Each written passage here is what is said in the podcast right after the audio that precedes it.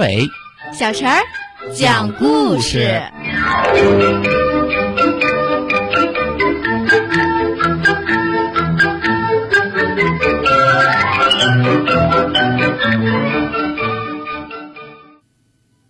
请听故事：聪明的木棒。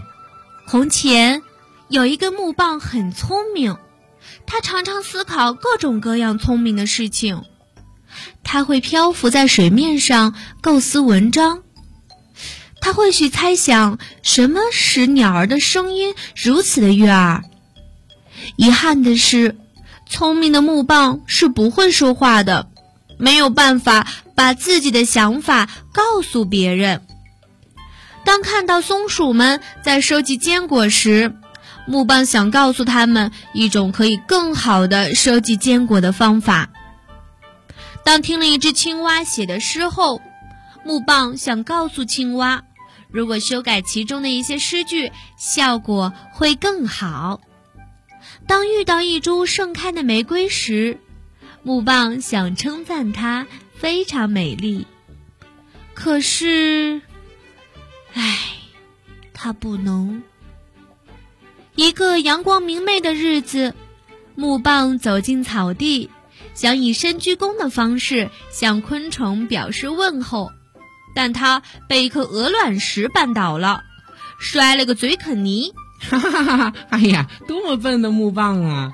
昆虫们发出了一阵爆笑。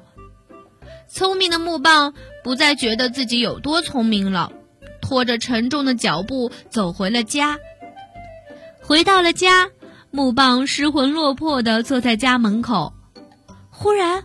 他注意到自己留在沙地上的曲线，嗯，这些线条看起来真有意思。木棒想着，又画了一些线条。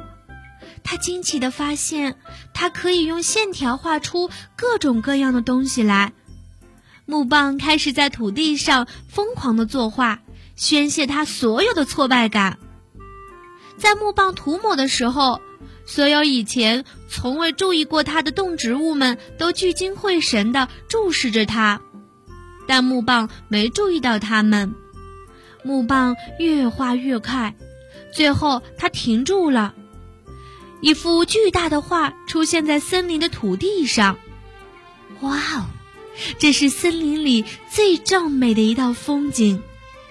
动物们喝彩，昆虫们嗡嗡地叫着。大树、小树跳起了摇摆舞，甚至连那株玫瑰也回头笑着。就在这时，一滴雨水从天上掉了下来，一滴又一滴，动物们跑散了，植物们闭合了叶子。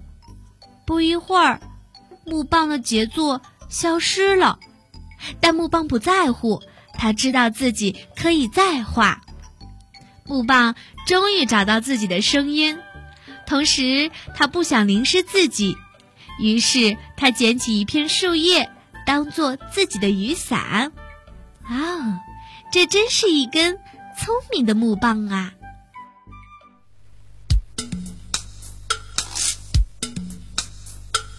门前大桥下，游过一群鸭，快来快来数一数，二四六七八。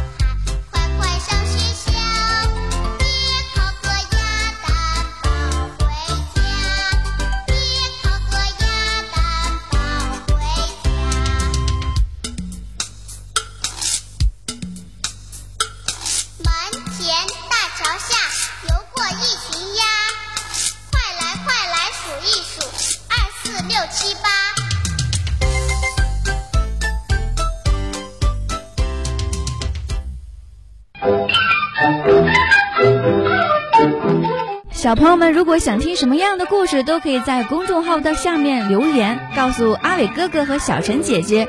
蜻蜓用户也可以通过微博来告诉我们，微博“成微暖”就可以来找到，告诉我们吧。